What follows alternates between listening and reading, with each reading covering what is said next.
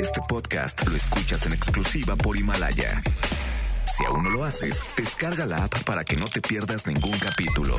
Himalaya.com. El contenido de este programa puede referirse a temas no aptos para todo público. Se recomienda discreción. MBS Radio presenta Dispara Margot Dispara con Sergio Zurita, Fausto Ponce, Claudia Silva y Chaco Sao. En el entretenimiento. Estamos contigo. Al llegar a la recámara, supo que era una bala. Trató de permanecer un rato en el arma, pero fue expulsada de aquella morada al grito de... Dispara, Margot, dispara. Dispara Margot, dispara a través de MBS Radio. Lo hacemos hoy, miércoles 25 de marzo del año 2020, eh, en plena época de pandemia. Estamos haciendo Dispara Margot, dispara. Desde su casa, Claudia Silva. ¿Cómo están? Buenos días, feliz miércoles. Bien, Calle Silva, ¿todo bien? Sí, todo bien, todo muy bien. Qué bueno, ya, ya te dio... ¿En qué, eh, en qué estado andas? Porque está, está la aburridora. En el DF. ¿Eh? En el DF, en la ciudad de CDMX.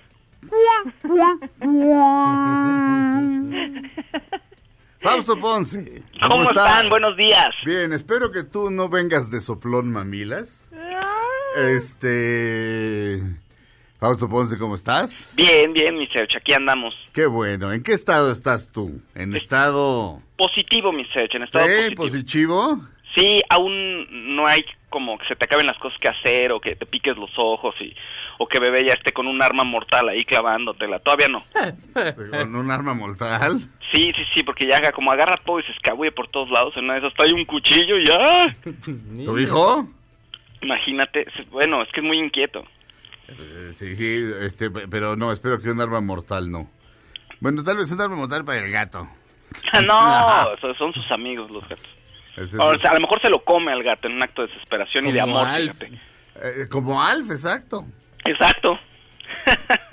Eh, y haciendo Dispara Margot Dispara desde la cabina de MBS Radio. Aquí está Checo Sound. ¿Qué tal? Muy buenos días. Checo Sound que se conmemora, festeja, recuerda el día de hoy. Hoy es el Día Internacional de la Solidaridad con el Personal Detenido o Desaparecido. Es el Día Internacional de del Recuerdo de las Víctimas de la Esclavitud y Trata tran- Transatlántica de Esclavos. Es el día de desayunar waffles. Qué bueno que son las 10 de la mañana y si usted ya desayunó, éjele porque yo no tengo dónde hacerme los waffles. Es el día de leer a Tolkien, Faust. ¡Eh!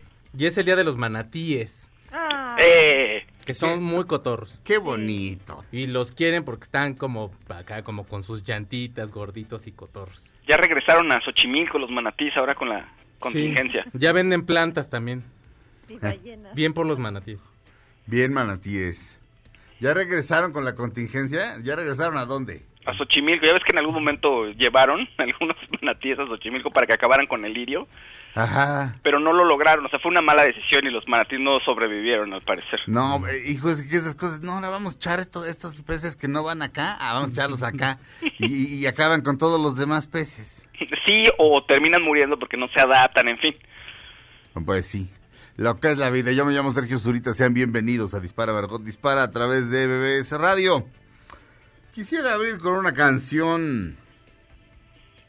La canción en sí misma es apocalíptica, pero no quiero ponerme apocalíptico, por supuesto que no. Pero... Porque la esencia de la canción no es esa. Es una de las mejores canciones de todos los tiempos, una de mis favoritas, por supuesto, una de las favoritas de Checo Sound también. La canción se llama Five Years, la hemos puesto muchísimas veces aquí en Dispara Margot Dispara. Eh, Five Years es una historia de ciencia ficción. Eh, y bueno, David Bowie como buen narrador de ciencia ficción, yo, yo, yo creo que en verso o en canción, probablemente sea el mejor narrador de ciencia ficción de todos los tiempos. Es decir, en una forma no tradicional de literatura, es decir, no en cuento, no en prosa. Mm. Este, pero sí, ahora, ahora sí que a la hora de, de, de- de can- exacto, de contar, de contar historias de ciencia ficción. Probablemente David, no haya nadie por encima de David Bowie en la música popular.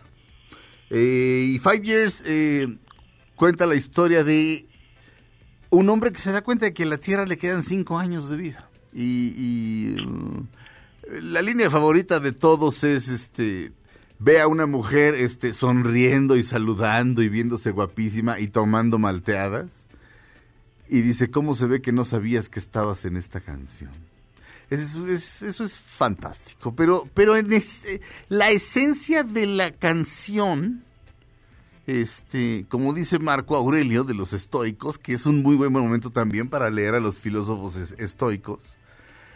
Este, la palabra se usa, ¿no? El estoicismo de esta persona, es decir, la manera de, afrontar la adversidad. Marco Aurelio decía, ¿qué es, qué son las cosas en su esencia?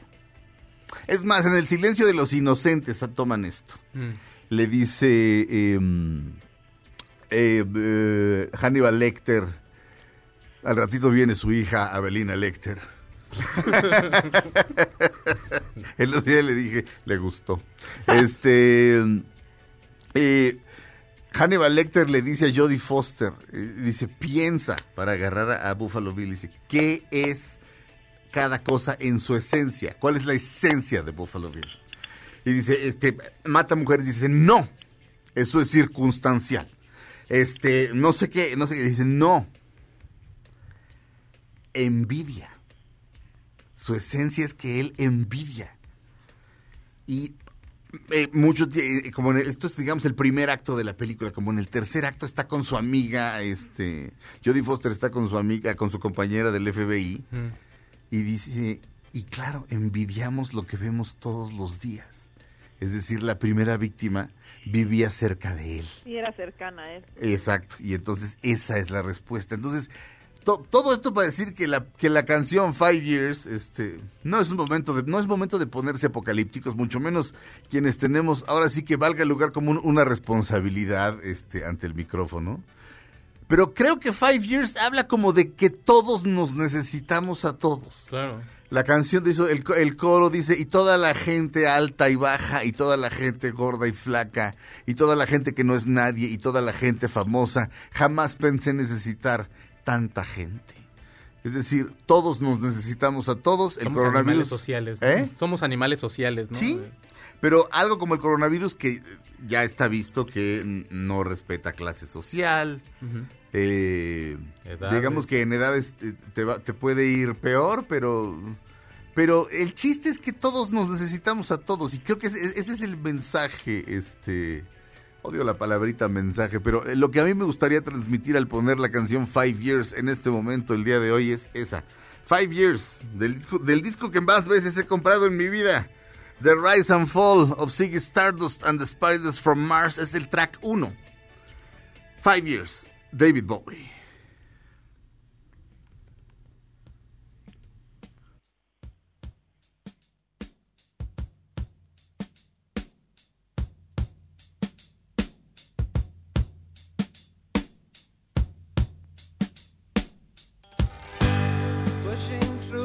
Market square. So many mothers sighing. News had just come over. We had five years left crying. News guy wept and told us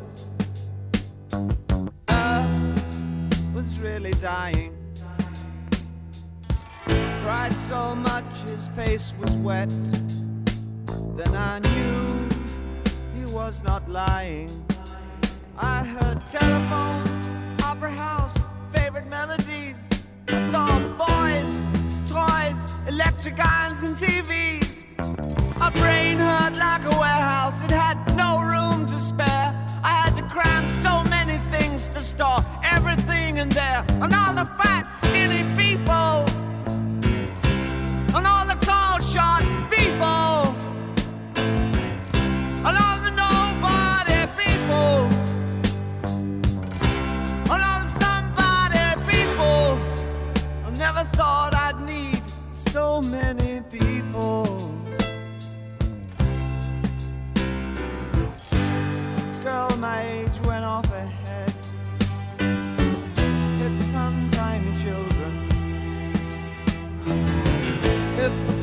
hadn't pulled her off, I think she would have killed them.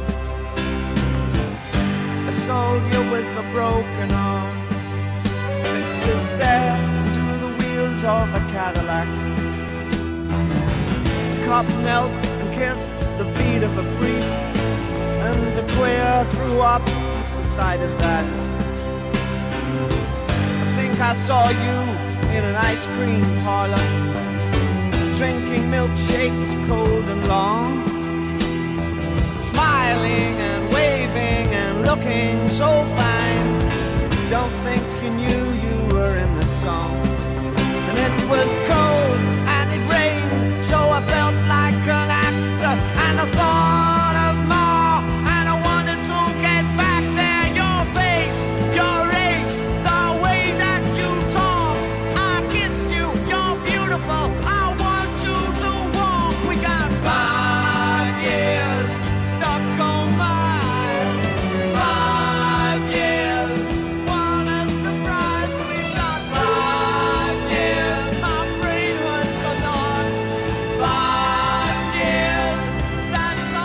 Incomparable David Bowie, siempre extrañado. Five years.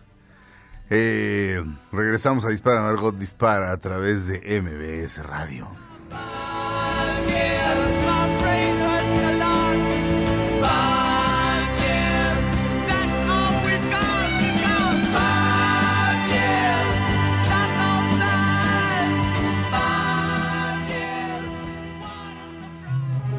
Aunque pase te cambies de estación. Después de unos mensajes, regresará Margot. Todo lo que sube, baja. Y todo lo que se va, tal vez regrese. Lo que seguro es que ya volvió Margot.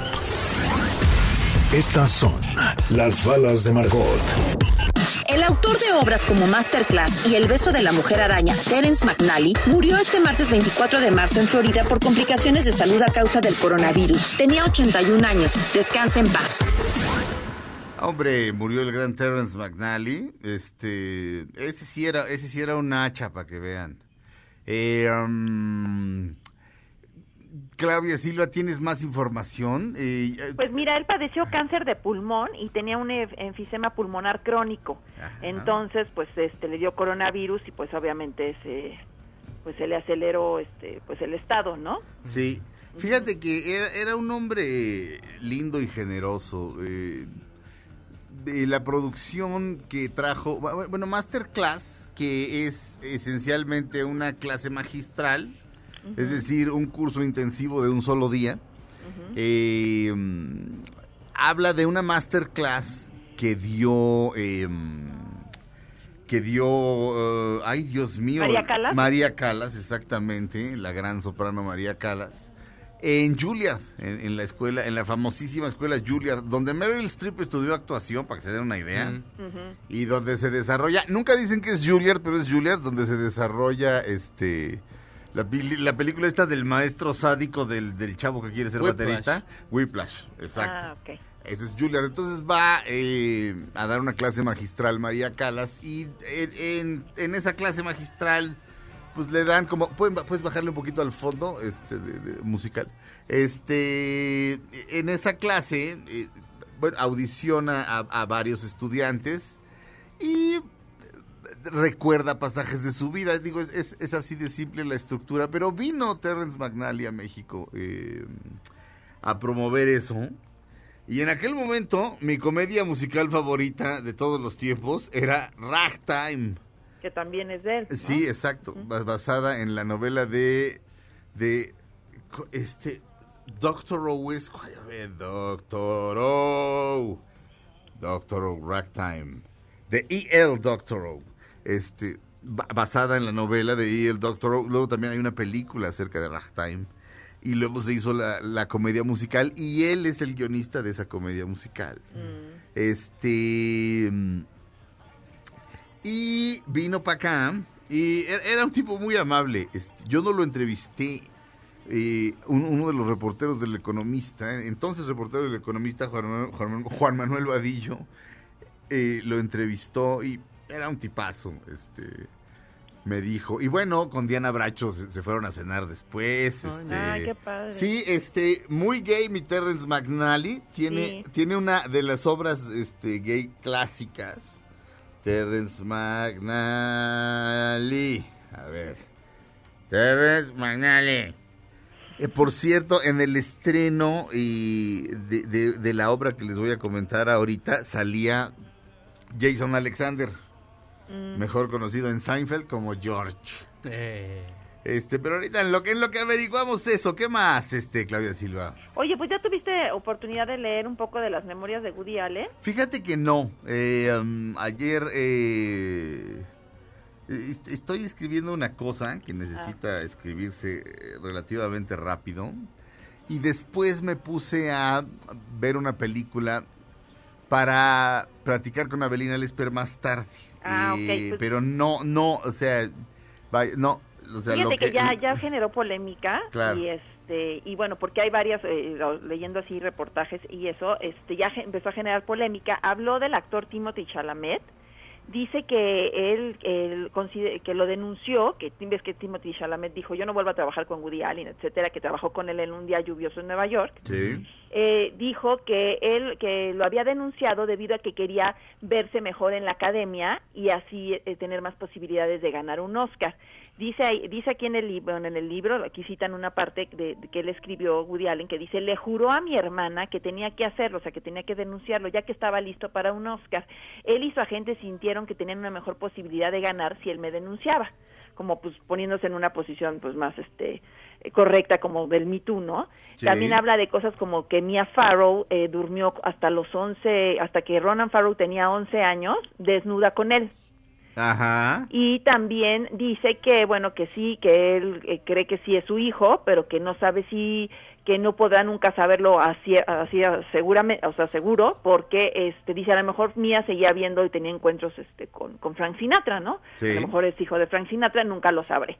Entonces son de las cosas que han salido como a la luz después de, de, de, de la publicación de sus memorias y bueno, pues ya a mí sí me daría como un poco de miedo, ya si Woody Allen lo dice, pues sí es como, yo creo que es un señor que nunca se ha metido en chismes ni nada, pero bueno, si ya en sus memorias lo cuenta, pues es que el Timothy Chalamet pues ya me cayó todavía más gordo. No, eh, mira, suena. eh, La mayor parte de las veces lo que suena real suele ser real. Y aparte se ve oportunismo de parte de todos ellos. Era precisamente era el momento del Me Too y es el oportunismo que todos tuvieron para señalarlo a él y bueno, a muchos otros. Pero es el oportunismo de la olita de Hollywood para estar como, ah, claro, él también es como parte de nosotros, denle más chamba. Y pues sí tiene toda la razón. No, y sí, este Timothy Chalamet, su primera nominación al Oscar fue por la película esta, este, de Call este, Me By Your Name. Call Me By Your Name, exacto, de, del romance gay que tiene con, con el muchachote guapote ese que te gusta, ¿cómo se llama? Ay, sí, este. Armie Hammer. Hammer. Am- ah, Hammer. Con Armie Hammer, sí. Este, déjame ver aquí. Mia Farrow. Dice, Go See Monsters. No, a ver. que era una madre abusadora y controladora, bueno, todas esas cosas cuenta y que dormía desnuda con su hijo hasta los hasta que este, este niño tenía 11 años, lo cual está pues también eso sería como un tipo de abuso, ¿no? O no sé. Ah, mira, yo no lo... Yo no lo pondría dentro de, dentro de la categoría de abuso. Pero cómo se va a dormir tu mamá contigo a los on- o sea, hasta los 11 años desnuda tu mamá. Alguna vez tuve una plática con el doctor Mario Sumaya respecto a esa clase de cosas. Ay. Este, no me acuerdo por qué. Probablemente alguien que me interesaba a mí, no necesariamente de manera sentimental, pero quizá algún amigo, alguien tenía una relación demasiado cercana con alguno de sus este, padres. Mm. Entonces yo probablemente le pregunté que si eso estaba mal. Y él me dijo que una vez este, estaba en casa de una mujer, amiga suya o conocida suya, y que llegó su hijo, este, estaban como viendo la tele y el, el niño tendría unos 12 años y empezó a juguetear con el pezón de su madre. Este, y esencialmente no era sexual. Este, entonces, eh, va- vaya, básicamente el doctor, creo que lo, que lo que me trató de decir es que es que, es, es que pues, es como una especie como de área gris, es decir, o sea, mientras él, mientras el chamaco no, no, no esté dañado por eso, este, y, y la mujer eh, ta- y la mujer no lo esté dañando porque el adulto es ella. Pero, por ejemplo, yo cuando Este- estaba en Vaselina tenía 11 años. Ajá. Y los niños tenían también 11, 12, 13 años. Sí. Y pues ya tenían novias, y ¿me entiendes? O sea, Sí. imagínate que llegaran y que Julio estaba, o sea, no, pues no, no, o sea, ¿cómo? O sea, Depende yo creo que ya, ¿no? Digo, los niños se erotizan desde mucho antes, ¿no? Desde, desde pues puede ser desde niñitos, pero... Sí. Pero como, pues, sí se estaría, sí está raro dormir con tu mamá desnuda. Ah, no. No, de, de que está raro, está raro. Y básicamente me parece que Woody Allen tiene derecho a contarlo. Pues sí, ya, Eh, ya le colmaron el, la, ¿no? La, este, la paciencia. Mira, en 1997, o sea, hace más de 20 años, 23 años, Mia Farrow escribió sus memorias, What. Falls Away. ¿Cuándo las escribe? Después del escándalo en el que Woody Allen básicamente le dice, ¿qué crees? Me gusta más tu hija, ahí nos vemos. Lo cual puede ser moralmente reprobable, pero la moral es una cosa, la ley es otra. Y el abuso de menores es otra. Mia Farrow no era, digo, este... Sunji. Sunji no era menor de edad. Tenía No- 22 años. eh, Sí. Entonces, lo otro, este, por supuesto que eh, este, lo puede juzgar cada quien como quiera. Woody Allen daba una respuesta muy, muy contundente y un tanto dura, y mira quién te lo está diciendo, su fan número uno, pero le preguntaban, y, este, pero pues oiga, eh, oiga, ¿no le parece que esto se está mal? Y contestaba, un- una, una entrevista que dio para Time o para Newsweek, no recuerdo, y contestaba, The heart wants what it wants. El corazón quiere lo que quiere. Este, ahora, ¿se le, ¿se le puede juzgar? Sí, se- claro que cada quien puede eh, juzgarlo este, de manera personal, pero mm, lo que sí es un hecho es que no estaba jugando con Sunji. O O, sea, ver- o velo al revés, ajá. que tu papá duerma contigo desnudo, o sea, tu mujer y tu papá hombre, que Ajá. duerma desnudo hasta que tú tengas 11 años. Híjole, Lo que pasa es que normalmente el lazo entre la mamá y los hijos es diferente al de los papás con los mismos Sí. hijos. O sea, yo Pues siento, no sé. o sea, tampoco yo lo tampoco yo estoy diciendo que eso sea lo más correcto. De hecho, no lo creo. O sea, a los 11 años ya tienes, o sea, ya tienes ¿Ya? atracción por personas. Ajá. Ah, Freud mismo, acuérdate que también habla acerca de esta atracción que tienen los hijos hacia sus mamás o papás. Ajá. O sea, ya a los 11 años ya ya pues, cuando menos ya te gustó una chava de la primaria, cuando menos. Exactamente. Y no, me- y no, Sí. y no co- o sea, de una cosa a lo mejor no tan sexual como ya cuando ya tienes 13, 14, que Sí. sí te quieres echar hasta los postes, pero a los 11, o sea, pues ya. Es que depende del si tenían algún tipo de ritual para irse a dormir, o sea, si era como nada más nos dormimos o si había algún cierto tipo de caricia, o sea, ahí depende de muchas cosas. No es tampoco como blanco y negro, como dice Sergio y como decía el doctor Sumaya, si hay un área gris, pues, gris y que depende mucho del, del enfoque que tengas y de las dinámicas familiares. Pero, este, eh, a lo que yo iba era a que hace 23 años, este, eh, Mia Farrow escribió sus memorias en las que básicamente eh, contaba todo de, de Woody Allen, todo, todo, todo, o sea, de, de manera, vaya, con saña. Y, y, bueno, este, me parece que la respuesta, que además debe estar bien escrita, a diferencia de, bueno, aquí, aquí, aquí obviamente contratas lo que se conoce como un escritor fantasma, o sea, Wood- Mia Farrow no se sentó frente a la máquina de escribir como hace Woody Allen, este, Ujú. Mia Farrow se lo platicó todo a alguien y ese alguien lo, lo escribió en primera persona como si fuera ella, pero, pero es decir, ay, qué vil es Woody Allen, no, ella lo hizo primero. Vamos a un corte, regresamos a Dispara Margot Dispara a través de BBS Radio. Y si ese muchacho Ronan Farrow, así que digas qué bien está de su cabecita, mm, mm, el tiempo, el tiempo. A lo mejor le ves abuso en todo porque a ti te sucedió, ¿no? Puede ser, puede ser. Regresamos a Dispara Margot Dispara a través de MBS Radio. And I refuse to leave till I see. Aunque pase el tren, no te cambies de estación. Después de unos mensajes, regresará Margot. Todo lo que sube, baja. Y todo lo que se va, tal vez regrese. Lo que seguro es que ya volvió Margot.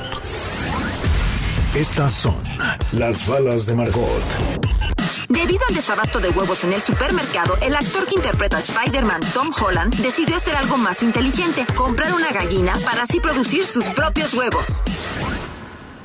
Estamos de regreso en Dispara Margot Dispara a través de MBS Radio. ¿Qué pasó, Checo Sound? Es que hay una nota que acabo de ver que dice que el príncipe Carlos dio positivo para la- lo de coronavirus, nada más que estoy buscando una...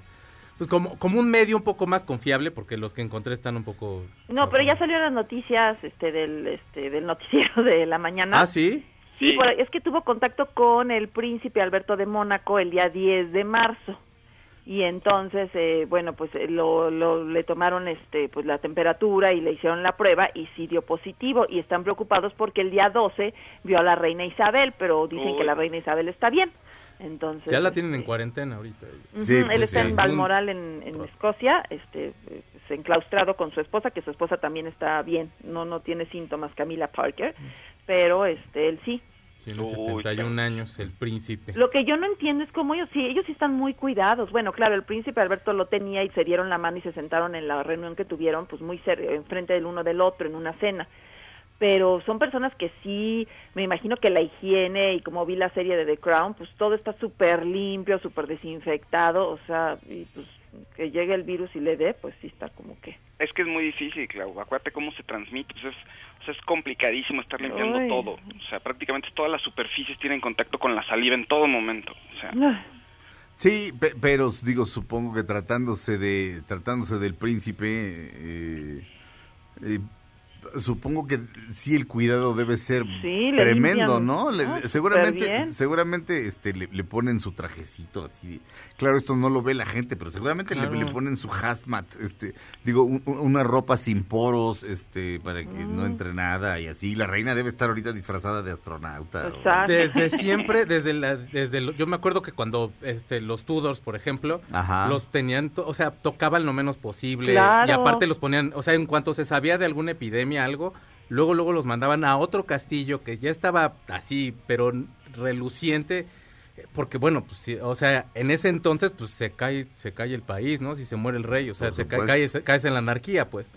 En este caso sí ya la tenían a, a la reina, tiene un par de semanas que la tienen, que la pusieron en cuarentena y también salió una nota antier en la cual decían que bueno en el castillo había una persona que también había sido infectada, o sea que tanto pudo haber sido el príncipe alegre este que le dio la mano al príncipe Carlos, tanto una persona del staff de ellos mismos, ¿no? Claro. Fausto Ponce. Oye, hablando de, de cosas locas en, internet, ¿no? Eh, Jim Carrey, fíjate que lanzó ahí un proyecto muy muy baboso, pero sí me hizo reír mi Jim Carrey. Y desde el lunes dijo que él va a que- dejarse la barba crecer hasta que todos regresemos a trabajar. Pues que va a eh, poner eh, imágenes de cómo le va creciendo la barba regularmente. Pues nada más así porque puede, ¿no? Porque no tiene sentido, pero puede. Dice, normalmente, pues yo me mantengo a la vanguardia del entretenimiento. Y ahora voy a conquistar lo que no es vanguardia en el entretenimiento, así que únanse. Pero fíjate que estaba yo pensando en él justo ayer y ¿qué, y qué pasó con su carrera? No sé. Empezó con ondas ahí como muy raras, ahí de que Que también que empezó a todo hablar... es un complot. Ajá, empezó a hablar de los Illuminati, de pronto en Ujú. algunos programas. Ajá. Se empezó a poner muy intenso. Yo me acuerdo con la chava de Zombieland, la de los ojos grandes. Ah, sí. Emma Stone. Emma Stone, estaba Nunca nadie se acuerda en este programa cómo se Pobre llama Emma Stone. Stone. Ajá. Y aparte es bien guapísima y Uh. actúa súper bien. Pero bueno, él estaba como con un turbo crush con Emma Stone. Así Ajá. mal plan, le ponía unos tweets así románticos. Nada nada así como, o sea, para estos tiempos no era nada de ese tipo, sino era muy romántico. El Sí. tipo enamorado, pero es como un tipo muy, muy loquito. Sí, pero, pero, pero, digo, aunque sea famoso, no- o sea, es decir, ¿y por qué no averiguas mi teléfono y me echas un fono? Pues sí. O, o- Pues le gusta exhibirse un poco. De una manera más elegante, ¿no? Pues no, No que todo el mundo se entere. yo- sí, que todo Sí. México se entere, fue ahí, fue a que todo México se entere. Ajá, Te amo, Emma Stone. Exacto. Sí, pero eh, debe, o sea, yo le he visto pláticas ahí en, en redes sociales, Ajá. vamos, de videos que dio él en una universidad y así, y el tipo se ve profundamente afectado, no, no sé bien qué pasó en su historia personal, pero el tipo como que ha encontrado resignificación de la vida en los últimos años y pero al mismo tiempo lo ves por ejemplo en con Seinfeld en comediantes en coches tomando Ah, café sí. en la que está en Netflix en la serie que está en Netflix Ajá. y es totalmente es como un loco Es un de pronto está hablando ¿no? de algo cambia de tema se va se para en las mesas ríe llora casi casi Como sus películas. Creo que, creo que, creo que, mm, digo, no soy ningún médico, pero, pero sí me da una sensación como de bipolaridad. Tiene, estar, es raro. En el- la película de Andy Kaufman, la de Man on the Moon, Ajá. o sea, hay un documental que está en Netflix, que ahora que si está usted guardado y gusta ver, y te lo juro, lo que dicen es que cambió radicalmente su forma de ser. O sea, se quiso convertir en Andy Kaufman. Sí. Y que lo poseyó, ya sabes, todas esas ondas. Sí. Pero el tipo, o sea, como, yo creo que fue su pretexto para, para acomodarse en donde pertenece, pues, o sea, en ese caminito de... Que a lo mejor donde lo vemos loco, a lo mejor el tipo se siente feliz y, y bueno, y pues un poco border. Yo lo siento border, yo lo siento border más que... Pues, sí. Sí, que está como a punto, ¿no? Ajá, ajá, que es así de puta, este se va a romper, se va a romper, Sí, se va, es se como... va a ir por un lado, ajá. Mira, Pero aparte con la barba no tendrá más virus y le va a crecer tanto. Y la barba Pues- ya se la había dejado. Pero mira, si está en cuarentena, que seguramente está en cuarentena, y tiene un pasatiempo, al menos que sea lo de la barba, bueno, se mantiene ocupado, si no, imagínate. Ah, no, sí, ese tipo sí se puede volver loco. Pues sí. Vamos a un corte, regresamos a Dispara Margot Dispara a través de MBS Radio.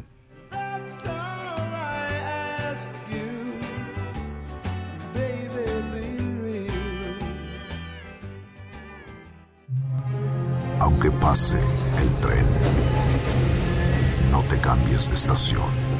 Después de unos mensajes, regresará Margot. Todo lo que sube, baja. Y todo lo que se va, tal vez regrese. Lo que seguro es que ya volvió Margot.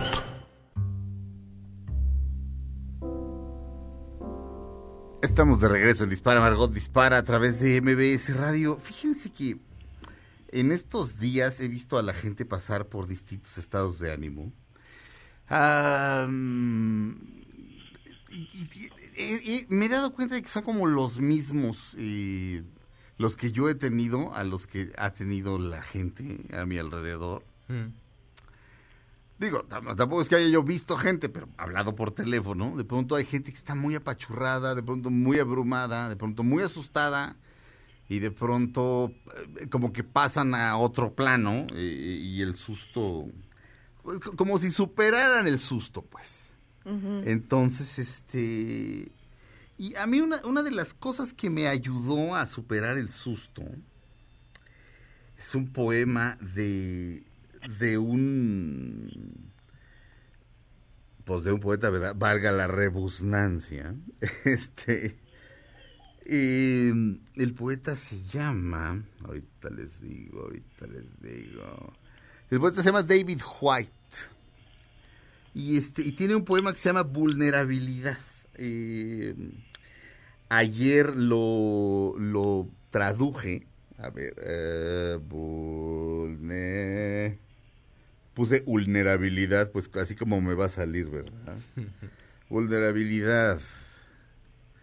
Este, si me permiten, es, es muy breve, pero digo, por si a alguien le sirve, me parece que, me, me parece que es, es de esa clase de cosas que llegan en el momento adecuado. Claro.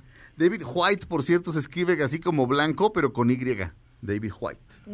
Este, en, es, en mi cuenta de Twitter, arroba ese surita, es, eh, el- está fijado, el, eh, eh, mi tweet fijado es el de el del chico este que tiene la página en la que te mantiene informado con datos de, la cantidad de infectados del coronavirus, pero abajo viene eh, la traducción que hice de este poema y viene la versión en inglés en un link este y una versión del poeta este recitando el poema mismo. A ver, ahí va. Dice vulnerabilidad de David White. La vulnerabilidad no es una debilidad, una una, una- La vulnerabilidad no es una debilidad, una indisposición pasajera o algo de lo que podamos prescindir. La vulnerabilidad no es una elección. La vulnerabilidad es el subyacente, siempre presente y constante trasfondo de nuestro estado natural. Huir de la vulnerabilidad es huir de la esencia de nuestra naturaleza. El intento de ser invulnerables es el vano intento de convertirnos en algo que no somos, y peor aún, de cerrarnos al entendimiento del dolor de los otros. Más gravemente, al rehusarnos a nuestra vulnerabilidad, rehusamos la ayuda necesaria en cada paso de nuestra existencia e inmovilizamos los esenciales, impetuosos y coloquiales cimientos de nuestra identidad. Tener una sensación temporal y aislada de poder sobre todos los eventos y circunstancias es un encantador privilegio ilusorio y tal vez la principal y más bella necedad de, de ser humanos y especialmente de ser juvenilmente humanos. Pero es un privilegio al que hay que renunciar con esa misma juventud, con mala salud, con accidentes, con la pérdida de aquellos que amamos y que no comparten nuestros poderes intocables. La única elección que tenemos al madurar es cómo habitamos nuestra vulnerabilidad, cómo nos volvemos más generosos y más valientes y más misericordiosos a través de nuestra intimidad con la desaparición. Nuestra elección es habitar la vulnerabilidad como generosos ciudadanos de la pérdida, robusta y completamente, o por el contrario, como avaros y quejosos, reacios y temerosos, siempre a las puertas de la existencia, pero nunca intentando entrar valiente y completamente, jamás queriendo arriesgarnos, sin atravesar nunca la puerta por completo. Es un poema de David White que se llama Vulnerabilidad este me parece pertinente en este momento. ¿Cuánto tiempo tengo, señor productor? Muy bien. Este, ¿quién me da una nota? Yo. Checo Sound. Oye, pero tengo duda de cuál darte, porque tengo una vivencial y una que es así, escándalo internacional. De México para el mundo, como Los Ángeles Azules. ¿Cuál prefieres? Este. Um, no, ¿tú de, ¿qué, qué, qué, qué, te dice tu instinto? no, es para cotorrear.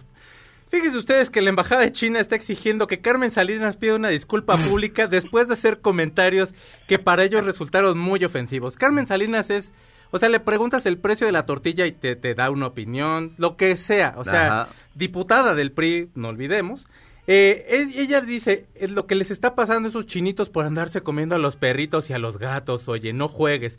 Por eso les dio esa enfermedad, enfermedad, no los castigó Dios nuestro Señor, la vida los castigó por andar de dragones tragándose todo.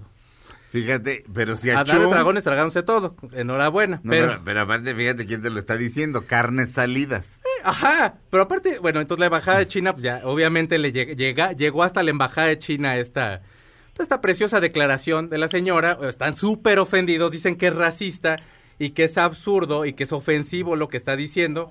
Y bueno, dicen que, eh, que no se sabe de hecho el origen de esta pandemia. Todo el mundo empezó a especular que era porque comían no sé qué tanto animal este silvestre y no tanto. Y bueno, pues están exigiéndole que pida una disculpa pública. Y que y, bueno, la señora obviamente no ha contestado nada porque pues, bueno en su Twitter puso una imagen de un hombre de un chino cocinando, bueno no sé si sea chino, pero una persona con los rasgos como chino, este cocinando un perro y dijo voy a pedir no voy a pedir perdón por nada, vean esto. Hay, es, sí tiene razón Claudia, o sea bueno y lo que pone la señora. Es sabido que, que en una época del año ellos matan a los animales, o sea matan perros pues para comérselos hasta donde yo, hasta Ricky Gervais en, en, Humanity hace, hace alusión a este, a esta, pues, es que no sé si es una festividad o alguna una cosa que ellos tienen como costumbre, pues. Pero ¿de qué le están exigiendo que, que, se disculpe? Se lo están exigiendo. De, una manera, por supuesto, diplomática. o sea, es así como de la señora, este, consideramos que sus comentarios este, tienen cierta ignorancia o, tienen ignorancia, y etcétera, etcétera. Así como de, básicamente, eh, pues eso es precisamente la diplomacia, lo que están, la manera de responder de ellos. Y ella no va a pedir perdón de nada. ¿No se acuerdan cuando le, cuando tuvo que cerrar su cuenta de Twitter? Su último tweet era ella pintándole cremas a, la humanidad. Sí. Este, una persona es una persona sumamente elegante. Por supuesto. Este, pero aparte tiene un cargo público, ¿no? Es diputada del PRI entonces es este... Pues Usted debe cuidar más sus palabras, ¿no? No, puedo, por supuesto, como funcionario público. Precisamente, o sea, no van a pedir, bueno, tal vez, tal vez sí, si, si alguien no sé, si yo dijera algo por el estilo, tal vez la embajada mandaría, pero no creo que se molestaran, pero pero ahora sí que un, un funcionario público de un país, pues la embajada ti- tiene la obligación de hacer eso. O sea, pa- para eso están en, en, en, en- en- en cierta medida, para proteger este el prestigio de sus países. Claro, pero como Claro. funcionarios públicos, también eh, los funcionarios públicos que tenemos, en el caso fuera de Carmen Salinas, pues también son una bola de impresentables en su mayoría, entonces pues, pues también, no sé si sé cómo decir, exigirle, pues no, tenemos que exigirles que tengan un cierto comportamiento, que tengan cierto protocolo, pero no lo tienen. No, son unos pelados. de los de Morena. Si la roña, perdón, Oroña, este, es exacto. finisísima persona, ese es el ejemplo más que se me viene a la cabeza. Ah, qué gente tan preciosa. Este, ¿cómo andamos de tiempo, señor, señor Rico? ¿Mención? Muy bien. Mención. ¿Tienes un crédito Infonavit? ¿Sabías que puedes consultar el saldo de tu crédito sin ir al centro de atención? Sí, oíste bien. Esto es posible gracias a Mi Cuenta Infonavit, la plataforma en internet del Infonavit. En Mi Cuenta Infonavit también puedes realizar otros trámites sin salir de tu casa, como precalificar y conocer los puntos que tienes para solicitar un crédito, adjuntar documentos para tu trámite de crédito, dar seguimiento a solicitudes de crédito, actualizar tus datos de contacto y RFC. ¿Qué esperas? Ingresa a mi cuenta.infonavit.org.mx y regístrate. Es muy fácil. Vamos a un corte, terminamos la primera hora de Dispara Margot Dispara, comenzamos la segunda después de unos minutos. No le cambien, Dispara Margot Dispara dura una hora más aquí en MBS Radio.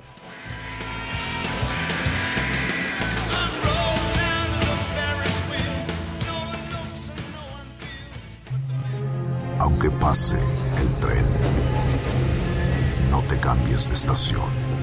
Después de unos mensajes, regresará Margot.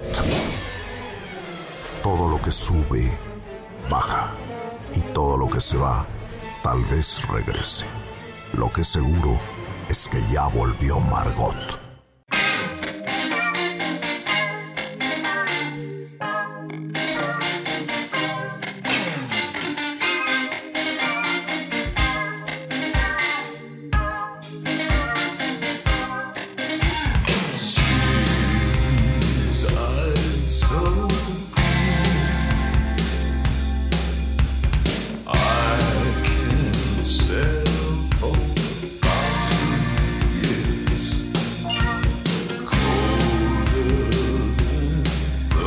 Bienvenidos a la segunda hora de Dispara Margot Dispara a través de MBS Radio. Estamos escuchando a David Bowie apagando el fuego con gasolina de la película Cat People. Este, estamos haciendo Dispara Margot Dispara en esta segunda hora. Checo Sound, ¿Qué tal? Muy buenos días. Claudia Silva, ¿Cómo están? Buenos días. Fausto Ponce ¿Cómo están? Buenos días. y desde su casa, Adelina Lesper. ¡Eh! Hola. Ay, entonces están todos por allá. No, Claudia y Fausto están en sus casas. Ah, muy bien. Yo iba a ir, pero Sergio me convenció que no fuera. Pues, pues no, no, pues no, pues, bueno, sí, por lo visto sí te convencí, pero pues no es por falta de cariño, pues, me, me- me preocupa, hombre. Sí. No sé, no sé, no, no debí, si quieres la próxima vez vienes, pero, pero piénsalo. Ok. Vamos a ver cómo van las cosas esta semana, Sí. ¿no? ¿Cómo ves? Y ahí anda, ahí anda todo este asunto, ¿no? Estamos muy paranoicos.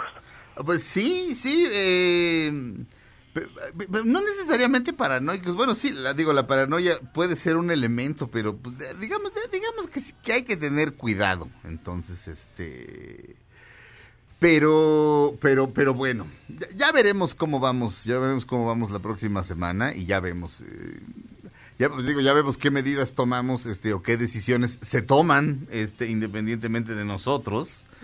Pero este, Abelina y yo estábamos platicando ayer y, una de las cosas del, una de las cosas que querías, bueno, que quieres hablar el día de hoy, Abelina, este, eh, es eh, eh, ahora sí que el subgénero o, sí, sí que el subgénero cinematográfico precisamente de, de ahora sí que del cine de epidemia, o sea, Sí, que es, es ya, es un género cinematográfico, pero ahora sí que vamos desde el principio. ok, Antes que, bueno, todas las películas son obras literarias, o sea, el guion es una obra literaria y todas están inspiradas en alguna obra literaria. Entonces, el género como tal, digamos que es una, es el, inicia en el miedo endémico que tenemos los seres humanos. Sí. Los seres humanos vivimos en miedo porque nos asumimos que vivimos en peligro. Sí. Y eso es muy interesante porque la, otra vez, por ejemplo, estábamos hablando de toda la literatura que ha generado la guerra o que ha generado el, el, amor. Y muchísima literatura se ha generado a partir del miedo. Sí, por supuesto. El miedo que tenemos los seres humanos a hacer eh, a que nuestra especie se vea amenazada y que porque además creemos que, que, merecemos estar aquí y que y que caigamos en extinción o peor aún que es el que es la clásica idea monoteísta que seamos castigados por un dios todo lo que hemos hecho y entonces nos caigan las enfermedades sin darnos cuenta que pues las enfermedades son parte de la naturaleza que no son ningún castigo. Entonces como primera sí marca que tenemos de de literaria de una enfermedad, pues obviamente son los jinetes del apocalipsis en la Biblia. Que como obra, pues, la Biblia fue corregida, corregida y vuelta a corregir, o sea, de las de las de la fábula de las tablas que le entregaron a Moisés a lo que ya está impreso en estos días, la Biblia pasó por enormes correcciones que tuvo que hacer el, el mártir de San Jerónimo, que soportó ahí todos los, los comités de corrección que se puedan haber imaginado. Entonces, ahí está clarísimo. Y pues la peste, que son las, las, las epidemias, está, eh, ahí es, es, uno de los jinetes del apocalipsis. Entonces podríamos decir casi que de las primeras películas que hablan de la peste, pues es el séptimo sello de Bergman. Claro, claro. Que el personaje juega ajedrez con la muerte y están en medio, o sea, es, es, es, el, es la peste. Sí. El, de Europa está devastada. Sí, de hecho se acaba de morir Max von Sydow, que sale de, del caballero medieval que juega. Ajá, que juega ajedrez con la muerte. Y sin ser una película de ciencia ficción, que es puramente ficción, la, el séptimo sello está ahí la enfermedad y la muerte como el gran, gran personaje y el motor de toda la acción, porque además tú que eres dramaturgo, Sergio, sabes que el antagonista es el que desata la acción en una obra dramática. Sí, por supuesto, el, el, protagonista quiere algo. El protagonista es reactivo. Eh, mm, Reacciona a lo que el antagonista está haciendo. No, sí, la buena llora en relación a que la mala llegue y le dice, chula, te vistes fatal. sí, eh, así es, o sea, así está, así está, es, es el drama. Y entonces aquí el antagonista, el gran antagonista del ser humano, uno de los que hemos tenido a lo largo de nuestra existencia, es la enfermedad. Sí. Y, es, y nosotros cómo reaccionamos, que nos ponemos aquí de protagónicos en nuestras propias películas, venciendo a la enfermedad. Sí. Ahora, fíjate que, mm, por ejemplo, el séptimo sello, eh, mm, es que se puede, el, séptimo sello, eh, bueno, como cualquier obra maestra, puede tener varias lecturas, pero a mí el séptimo sello es la clase de película que me espanta. Es terrorífica. Pero, pero déjame decirte hacia dónde me espanta.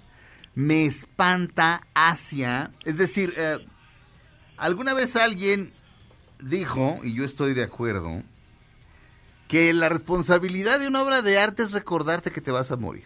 Es decir, recordarte que tu tiempo en esta tierra no es infinito. y que más te vale ponerte a hacer lo que tienes que hacer o lo que quieres hacer. Este, porque no, tu tiempo está contado. Este, y una de las primeras escenas del séptimo sello es un güey en un árbol echando como desmadre y de repente llega la muerte y le dice, vámonos. dice, no, no, no. Es que es así. Dice, no estoy listo, no estoy listo, pero aparte lo ves sanote, pero bolseándole.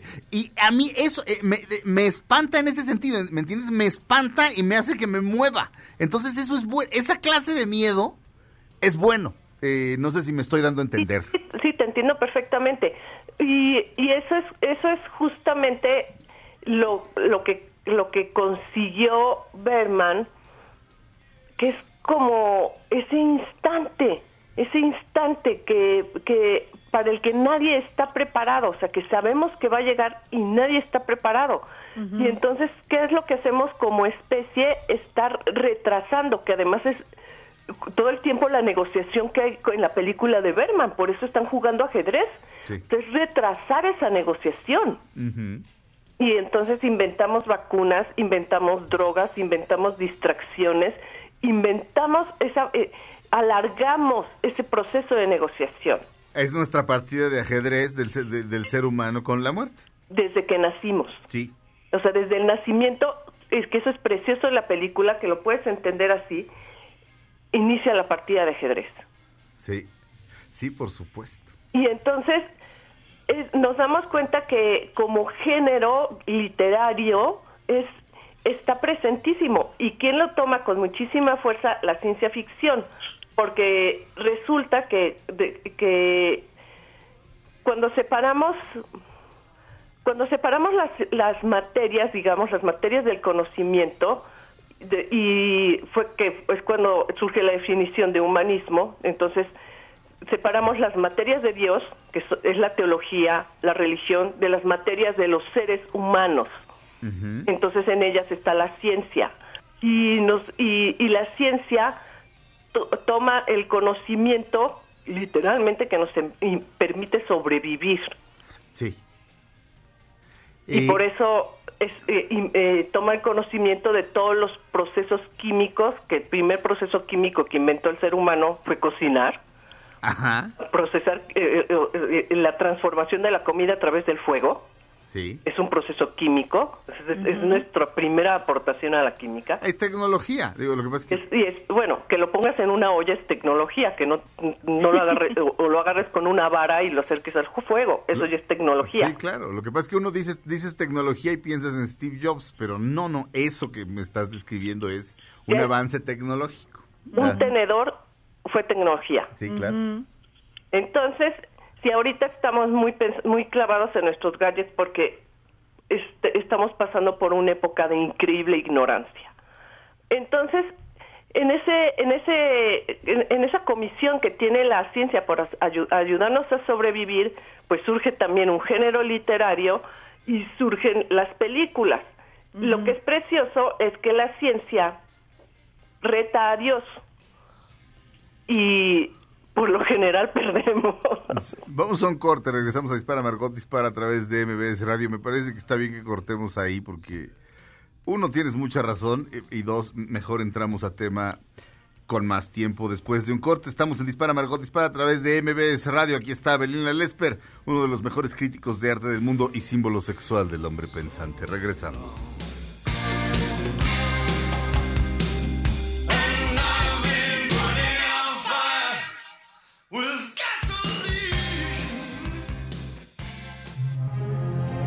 El tren, no te cambies de estación. Después de unos mensajes, regresará Margot. Todo lo que sube, baja. Y todo lo que se va, tal vez regrese. Lo que seguro es que ya volvió Margot. Estas son las balas de Margot. La activista Greta Thunberg estuvo en cuarentena por posible contagio de coronavirus, aunque no pudo confirmarlo a través de una prueba, ya que sus síntomas no eran graves, pero de todas formas pasó dos semanas aislada de su familia. Eh, Y la familia feliz. Estamos de regreso en Dispara Margot Dispara a través de MBS Radio. Está con nosotros Abelina Lesper. Eh, mm, Abelina, ibas a empezar a, a abordar eh, la ciencia ficción. Eh, estamos hablando respecto a, a- la literatura que gira en torno a la peste y a la muerte. Eh, la, la- la peste, va- Bueno, este, en ajá. torno a la, a la, a, a los, a la ciencia y, y los y los virus, que es así como un subgénero, ¿no? Sí. Sí, eh, y, y ibas a decir que eh, en la literatura, en la ciencia ficción, la, la, la ciencia entra en, o sea, lucha contra Dios y solemos este, salir perdiendo. Exactamente. Pareciera como que necesitan establecer la moraleja. Ajá. Entonces, el- eh, empieza la lucha porque de alguna manera implementan algo que va a superar las posibilidades de la naturaleza, que son, digamos, las posibilidades divinas, ¿no? Sí. Porque eso es lo que ha sucedido desde siempre. Acuérdate, cuando de- cuando descubrimos que la ve simplemente la peste la peste bubónica es una bacteria. Ajá. O sea, ni siquiera un virus, es una bacteria. Uno, o sea, las bacterias se mueren con las con los antibióticos. Sí. Entonces, en el momento en que nosotros eh, que eh, se descubrieron los los inventaron, se descubrieron los antibióticos, en ese momento pues se cayó el castigo divino. O sea, la- las enfermedades venéreas que se que eran un castigo divino se curaron y entonces ya fue así como de que, "Oye, y entonces ya no voy a estar ya no me van a castigar por pecador." Ya ven que en la última misa, que esta misa que dieron en, en Querétaro, el, el, el sacerdote les dijo, las enfermedades no las envía el maligno. Ajá. Cuando llega la ciencia y te cura las enfermedades, dices, bueno, entonces, ¿qué pasó aquí con, ahora sí que, le- ¿quién le par- ganó la partida de ajedrez a quién, no? Y es, y en las películas el invento supera las expectativas y se vuelve en contra del ser humano. Siempre, este... mm, eh, De hecho, yo eh, mm, no creo haber leído ninguna obra de ciencia ficción que recuerde en este momento, o haber visto alguna película de ciencia ficción en la que el, en la que el hombre suele querer jugar a Dios y, y la ciencia acaba quedando como muy mal parada que, eh, en, en la, en la literatura, no en la vida, en la literatura, este, de hecho, yo no sé si esto te parezca arbitrario, pero yo siempre he pensado que la primera obra de ciencia ficción es Frankenstein. Es Frankenstein. Ah, ah, estamos de acuerdo. No, estoy de acuerdo. Y Bueno. si cuenta con Frankenstein sucede lo mismo. Que además es precioso porque ¿qué es lo que hace Mary Shelley? Mary Shelley se hace un hombre. Eso es, es, es la primera novela de ciencia ficción y es la primera novela feminista en unos términos increíbles. La señora se hace un señor Sí. y dice, y lo quiero así. Va y recolectas los pedazos del fulano, lo quiero de este tamaño y lo quiero así y lo quiero así. Y se hace un señor así como si se hiciera una Barbie. Se hace un señor. Eso es, eso es formidable y además si te das cuenta, Frankenstein, eh, o sea, la criatura, porque Frankenstein es el, es el doctor, Sí. la criatura es la antítesis de, del marido de Mary Shelley, Del, la antítesis del marido, o sea, del poeta de este Shelley. ah, de, de, de, Lord Byron, No, Lord Byron era su, su amante. Lord, Mago- Lord Byron no era, no era, no, de este Parsifal Shelley, del, del marido de ella. Ah, no, no, no, no, no, no, sé nada del marido, era un Bueno, blandengazo. eh, ay, ay, pues era así, todo, todo poeta, intenso y pusilánime. y entonces sí, ella se manda a hacer un ¿Y- ¿Y, señor. qué, y qué tenemos de malo las personas con esas características? y entonces ella se manda a hacer un señorote. Ajá, Entonces claro. es buenísimo porque ahí es la prueba, o sea, se, le vi- se les se les viene encima el enorme reto de crear un ser humano. Eh, O sea, el, el doctor Frankenstein este, sufre una pérdida.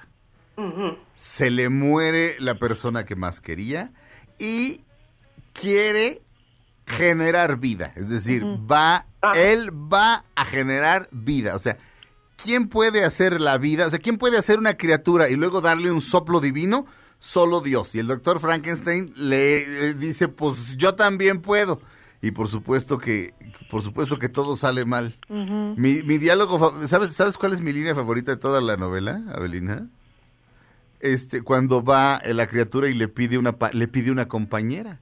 Porque a fin de cuentas él es Adán, Frankenstein es Dios. Vuelve y- a ser el- vuelve a ser el primer hombre. Exactamente, es Adán. Y va con Dios, que es Frankenstein, y le dice, quiero una compañera. Y el otro le dice, estás pero si loco. ¿Qué van a hacer? Y le dice literal, esto, es en la- esto está en la novela. Dice, nos iremos a donde no haya gente, nos iremos a algún lugar salvaje, a Argentina.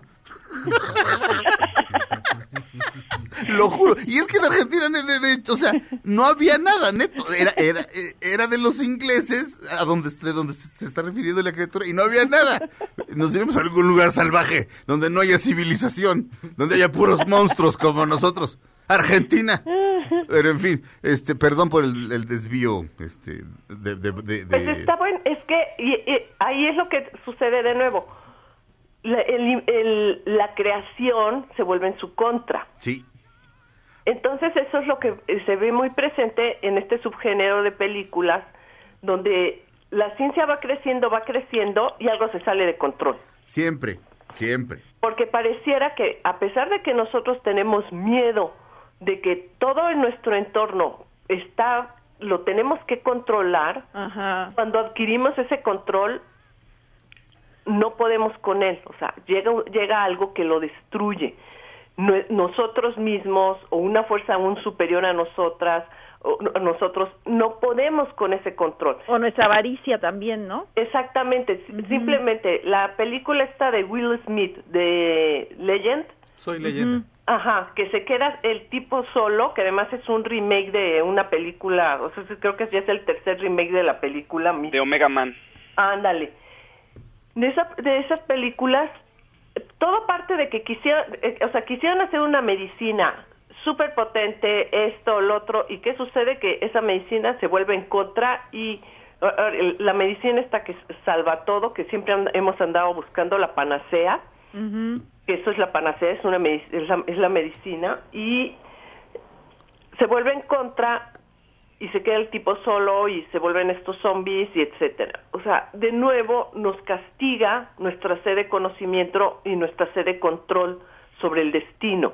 De, eh, hecho es interesante que digas lo de la sed de conocimiento. En el mismo círculo del infierno están este Ulises, el de la Iliada, o, digo, eh, de la, eh, de la de la Odisea, también conocido como Odiseo, y ahí están los científicos, en el mismo círculo del infierno, porque se supone que tener esa sed de conocimiento es, es una afrenta contra Dios. Exactamente. ¿Por qué? Porque desde el principio se suponía que el que de hecho al de hecho la Biblia, por ejemplo, estaba prohibida que la leyeran. Sí. Por eso vino la reforma y luego después vino la contrarreforma. Pero la reforma fue justamente entregar la lectura de la Biblia a cada una de las personas y que pudieran leerla y dijeron, pero es que hay mucho peligro de que tengan ese conocimiento, la gente es muy ignorante y no va a saber racionalizar ese conocimiento. Dijeron, no importa, si queremos hacer proselitismo, todo el mundo lo tiene que leer y entonces la iglesia se dividió. Sí, eh, de hecho la influencia de la Biblia es tan grande porque es, el primer libro que se imprime, o sea, eh, Gutenberg inventa la imprenta y lo primero que se imprime es la Biblia. Y, este luego de ahí muchísimos folletos. Lutero por eso expandió tanto su, su filosofía, porque Ah, se aprovechó de la imprenta y Lutero estaba era era una lata, o sea, él imprimía volantes y folletines todo el día y todo estaba mandando gente a que los repartiera y los pegara en los en los árboles y se los diera a la gente y no sé qué. Lo que se provocó fue que hubo una una difusión grandísima de la alfabetización es mentira eso dicen, ay, la gente era ignorante y nadie sabía leer. No es cierto. Cuando se inventó la imprenta, hubo una revolución enorme de publicación de libros. Y, y, la, y la gente viajaba para tener libros y hubo así un tráfico inmenso. Hubo los primeros, los primeros bestsellers son de antes de, o sea, son, son bestsellers inmediatos a la invención de la imprenta. O sea, los, los grandes bestsellers ya estaban en 1600 ya había, ya había autores que ya habían vendido miles y miles de copias. O sea, no es falso eso de que nadie sabía leer y todo eso. Es, es parte de esta manera de decir siempre que nuestra actualidad ha sido mucho mejor que antes, que bueno, sí lo es en gran medida. como dice Woody Allen, ahorita hay anestesia, ¿no? Ajá. Pero en esa... En, No, no, esa es, esa es tuya, lo que dices que hay este antibióticos. Sí, ah, bueno, también. en, este, en la de París, en la de medianoche en París, dice, no, me quiero regresar a mi época. Le dice, ¿por qué? Y, y, le dice, penicilina. y tú me, yo, yo te dije y tú me dijiste, y novocaína. Lo juro. Y pues sí. Vamos a un corte, vamos a un corte. Regresamos a Dispara, Margot Dispara a través de MBS Radio.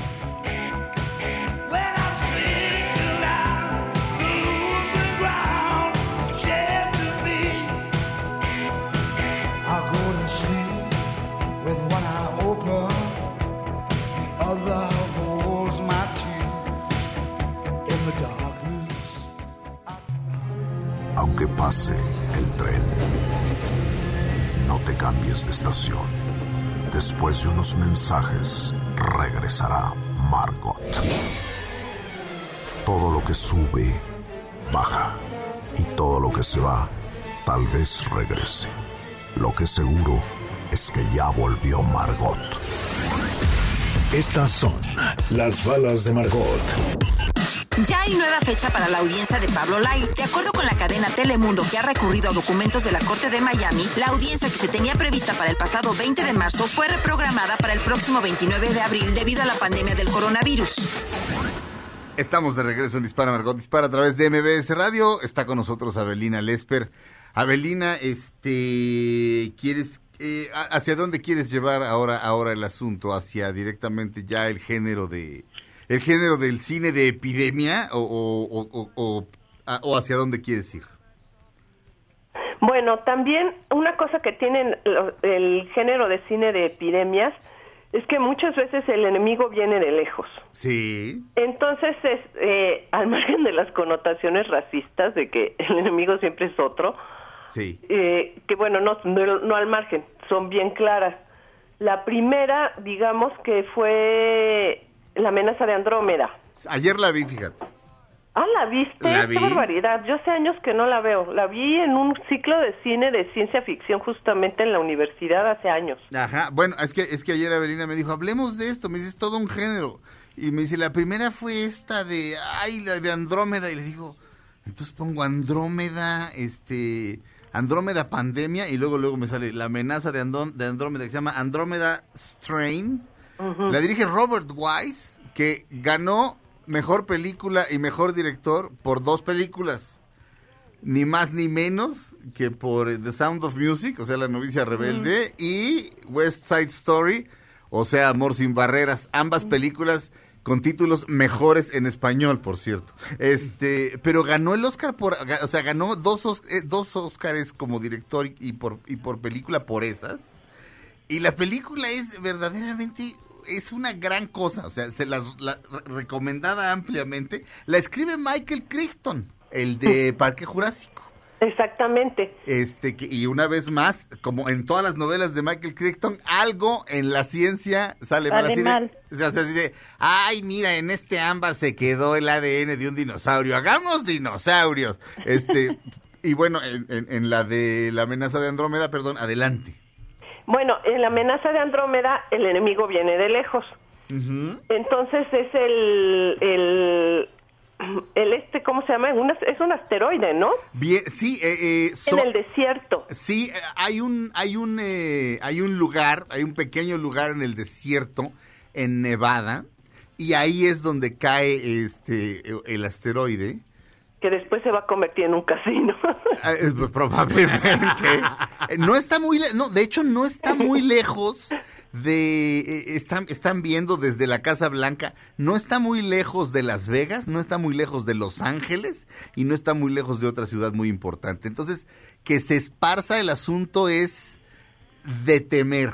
Eh, y, lo que hace el, el, el virus, que es, es microscópico, es coagula toda la sangre del cuerpo de las personas, pero en dos segundos, o sea, en, dos segundos tu sangre está totalmente coagulada, o sea, de repente la gente que llega ahí empieza a ver gente golpeada, o sea, ya muerta, pero... Golpeada. Sí, o sea, que al caer se pegó así horrible y aquí debería haber sangre, no hay sangre, y de pronto le abren el cuello a uno de los muertos y sale polvo, haz de cuenta que, que está hecho de Miguelito, que la sangre se le convirtió en Miguelito. Qué horror. Yo me acuerdo cuando la vi que era, que también haciendo un discurso en cuanto a que los científicos hablaban algo de la coagulación de los fluidos. Sí, sí, este, de, hecho, eh, bueno, de entrada no entienden cómo, cómo es que puede vivir esta cosa, porque la, a la película, eh, te demanda una cierta paciencia, pero es cero aburrida, ¿eh? Simplemente la recompensa que obtendrás al final es muy grande. Y no es que esté aburrida, está hecha con dos pesos, pero lo que hace un gran director, o sea, de pronto se supone que hay un piloto que va este, en un avión supersónico, o sea, él solo, ya sabes, con mascarilla de oxígeno y así, Ajá. y de repente se empieza a poner mal y le empieza a salir como polvito verde del cuello y ves que se pone mal y luego una toma al, al tablero del, del avión. Entonces ves un montón de, de, digamos, relojes con agujas que se mueven locamente Sí. y luego corte y un mapa, un mapa de papel y dice crash y una X donde, donde se estrelló. No hay necesidad ni de sacar avión ni de hacer un gran efecto especial y te juro, Claudia, te juro que el efecto es brillante, o sea, la estuve viendo, la estuve viendo como guionista, este, la estuve viendo desde el punto de vista de cómo resolver este, las cosas a nivel dirección y es muy brillante y, y- pero lo que dices Abelina eh, evidentemente esta clase de esta clase de, de obras literarias y de películas surgen del miedo al otro surgen en la Guerra Fría por Exactamente, supuesto es la Guerra Fría, o sea, el miedo es el, el, el enemigo es el otro. ¿Por qué? Porque si algo le da sentido a toda la, digamos, al, no nada más a la política, sino a la presencia de la supervivencia, es establecer claramente quién es el enemigo, sí establecer claramente cómo vas a atacarlo. Entonces, el miedo surge cuando no tienes claro ni quién es el enemigo ni cómo lo voy a atacar, Claro. que es lo que sucede en ese tipo de películas, que si se fijan la tensión la vamos agarrando porque vamos averiguando lentamente quién es el enemigo, hasta que decimos claramente, ah, el enemigo viene en esa cosa que cayó de lejos y es del espacio exterior, que el espacio exterior es infinito, o sea, no le podemos poner cara al enemigo, que eso es fundamental para establecer los objetivos, Sí. que el enemigo tenga un rostro, y, y de aquí a que se lo encontramos, el enemigo va avanzando.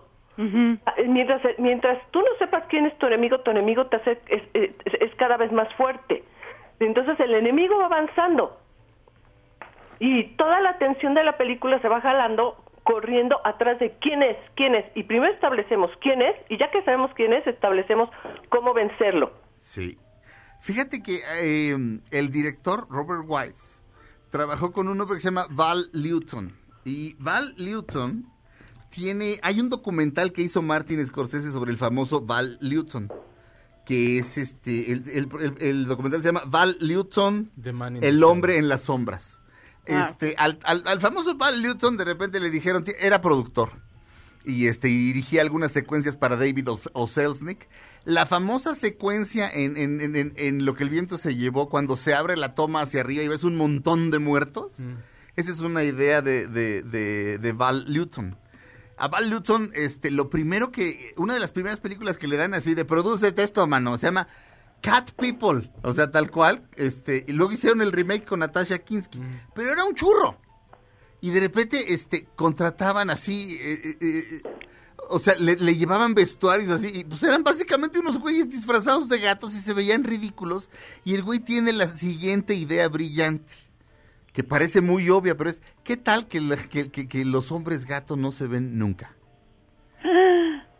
Genial. Sí. No, sí. Claro. Ay, porque te los imaginas peor. Exactamente. Inclu- Y luego, claro, Val Newton dijo, no, ahora sí me van a dar algo fregón para que yo dirija, para que yo produzca. No, le dan Cat People 2, por supuesto. Oye, en Este- Cats hubieran pensado lo mismo en Cats, la versión de la película. Eh, tienes mucha razón, tienes mucha razón. Pero este, perdón que me desvíe, Avelina, pero sí tiene que ver.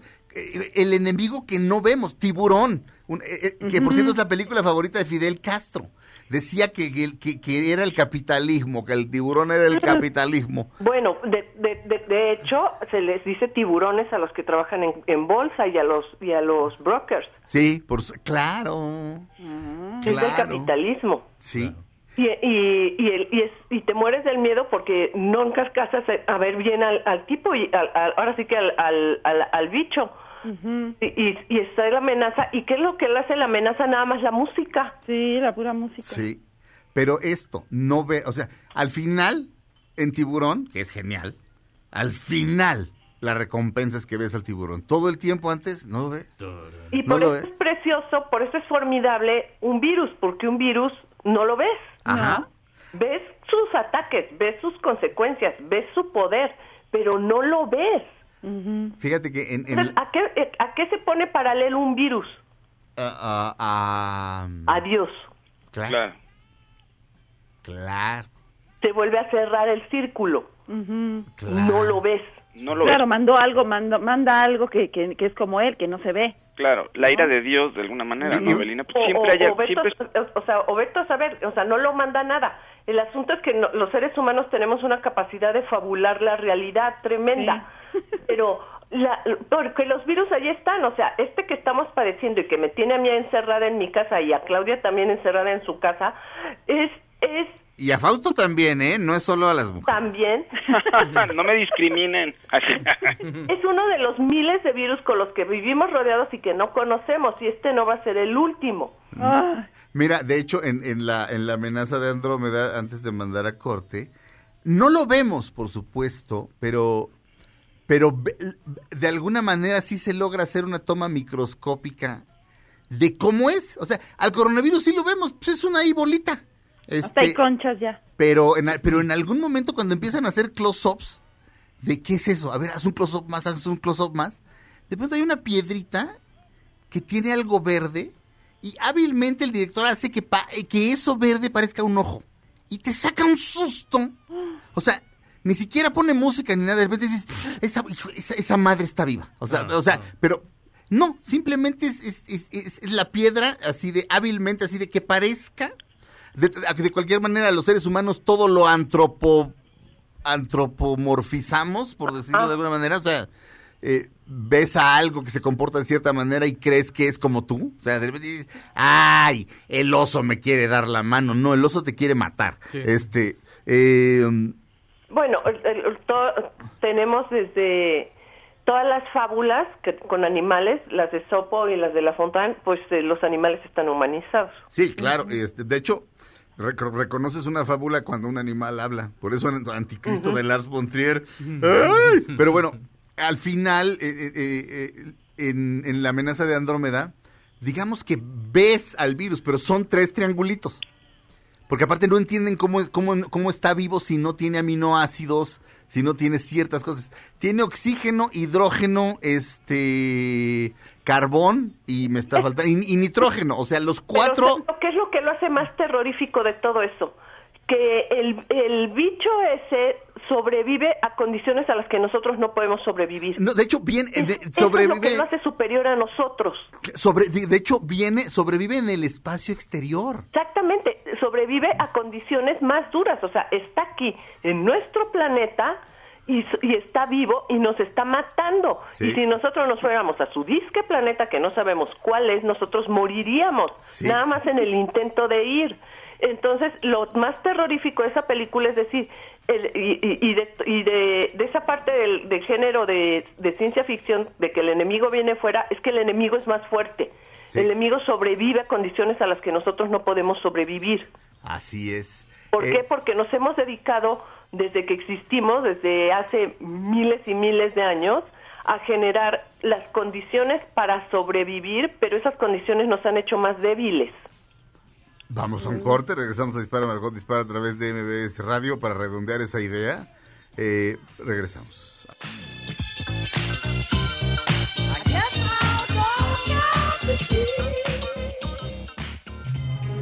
Aunque pase el tren, no te cambies de estación. Después de unos mensajes, regresará Margot. Todo lo que sube, baja. Y todo lo que se va, tal vez regrese. Lo que seguro es que ya volvió Margot. Estamos de regreso en Dispara Margot Dispara. Abelina Lesper está en la línea. Este, por supuesto, también Fausto Ponce, Claudia Silva, Checo Salmi, un servidor.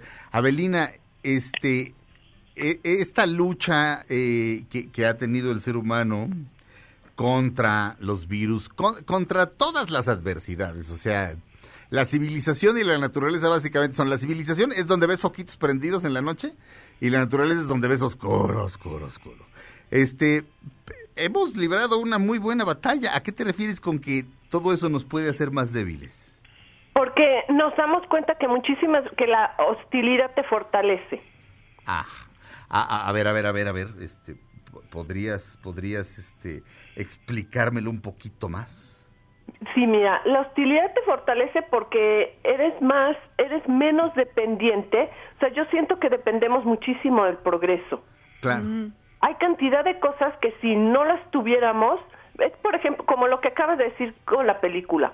Ah, con estos elementos tan breves, hacían una escena que te morías del miedo. Ahorita si la película no tiene tremendos efectos y, y todo lo hacen en croma y todo está generado en computadora y esto y lo otro, no creen que la gente no se va a asustar. Sí. Y entonces todo, todo el progreso, hemos generado muchísimo progreso alrededor que para hacernos, la verdad, dependientes de infinidad de comodidades que no necesitaríamos en otras circunstancias y que cuando nos las quitan nos paralizan. Ya te entendí. Y eso nos ha hecho muchísimo más débiles. Entonces, Claro. ¿qué sucede? Y, y ya en términos como esto que decíamos de que el enemigo siempre es el otro, que llega alguien de fuera y viene de condiciones hiper hostiles, que viene en condiciones hiper desfavorables y te das cuenta que sobrevive. Ajá. El mismo entorno que tú, con mucho menos que lo que tú tienes. Sí, fíjate que eh, eh, mi psiquiatra, el doctor Mario Sumaya, que en paz descanse, me de- estábamos hablando de, de- de algo por el estilo y me decía que un niño sueco, que con sus dos papás, to- totalmente protegido, este, tiene menos posibilidades de sobrevivir ante una desgracia. Que de repente dices, un niño africano que nunca, no, que, que tiene que, que- robar para comer, que está despierto, despierto. Entonces, también el miedo a que lleguen los inmigrantes, porque los inmigrantes son más fuertes. Exactamente, exactamente. Y eso es lo que sucede con estas películas. Ajá. Siempre el que viene de fuera es más fuerte, es más inteligente, porque además eh, eh, llegan y, y des- y- y son superiores. De cierta manera, sí, sí, sí, físicamente sí. No, pues eh, siempre llegan en las naves y no sabemos ni de dónde llegan. Nosotros no hemos Ah. llegado a ningún lado. Ah, en, la peli en las películas, sí, ya, ya, Ajá. sí. Alien. Alien, todas Sí. esas películas y es y, y es más fuerte y es y, y tiene una inteligencia superior. Pero cu- ¿en qué radica su inteligencia superior que tiene más capacidad de sobrevivir que nosotros? Sí, absolutamente.